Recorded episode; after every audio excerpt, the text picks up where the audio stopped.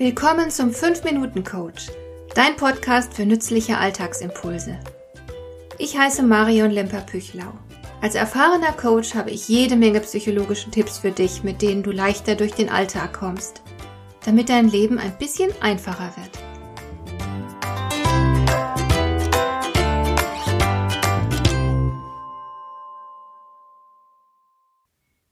Im Fernsehprogramm gibt es zu den Festtagen immer wieder die gleichen Filme. Zu Ostern geht es wohl nicht mehr ohne die x-te Wiederholung sämtlicher Folgen von Fackeln im Sturm. Und zur Weihnachtszeit gehören zu den unvermeidlichen Wiederholungen unter anderem die Filme Der kleine Lord und Schokolade zum Frühstück.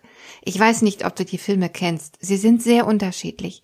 Der kleine Lord ist ein Filmklassiker und erzählt eine alte Geschichte, in der es letzten Endes um menschlichen Anstand geht um Charakter, Liebe, Großzügigkeit. Sie bilden die Basis für die Problemlösung und den guten Ausgang der Geschichte.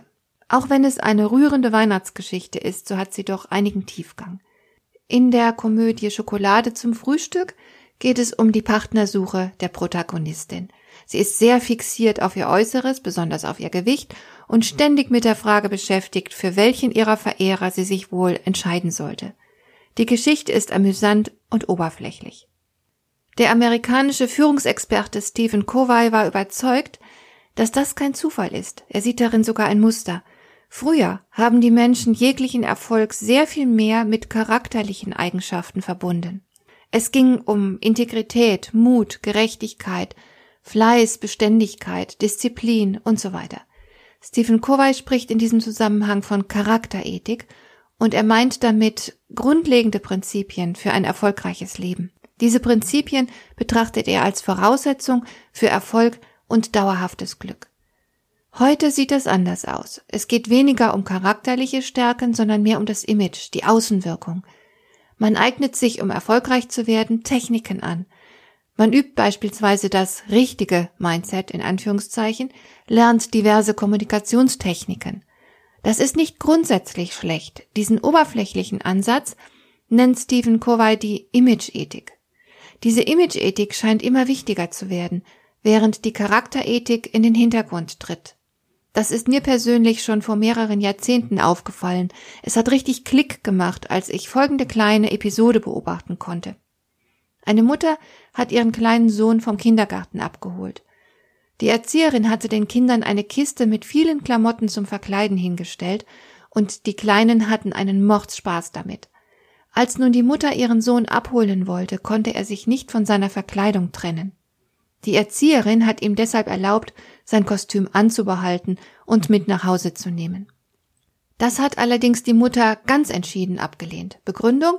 Wie sieht das denn aus? Was sollen denn die Leute über uns denken? Das Image war also wichtiger als die Freude des Kindes.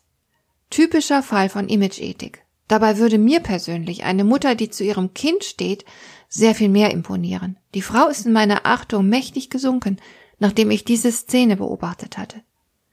Das Verhalten der Mutter basiert auf ihren charakterlichen Eigenschaften und tiefen Überzeugungen, und hier müsste der Hebel angesetzt werden.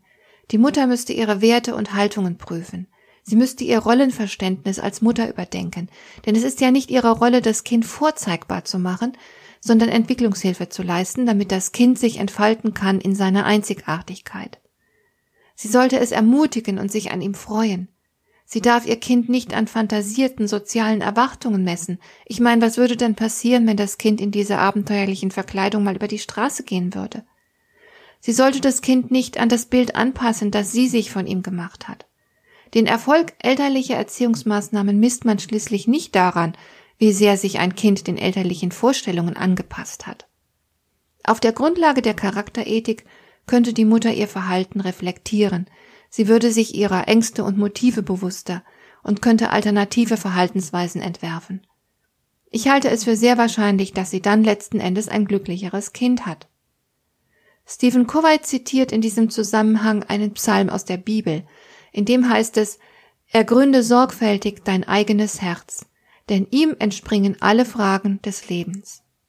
Letzten Endes kommt es nicht auf dein Image an, sondern darauf, wer du ganz tief innen drin bist. Übrigens kann ich dir aus meiner Erfahrung als Trainerin einen Beweis für die Richtigkeit des Psalms liefern. Ich habe wieder und wieder erlebt, dass auch die tollste und mächtigste Kommunikationstechnik nichts bewirkt, wenn sie sich nicht mit der inneren Haltung der betreffenden Person deckt. Von innen nach außen. Das ist die einzig richtige Richtung für unsere Entwicklung und unseren Erfolg. Hat dir der heutige Impuls gefallen? Dann kannst du jetzt zwei Dinge tun. Du kannst mir eine Nachricht schicken mit einer Frage, zu der du gerne hier im Podcast eine Antwort hättest.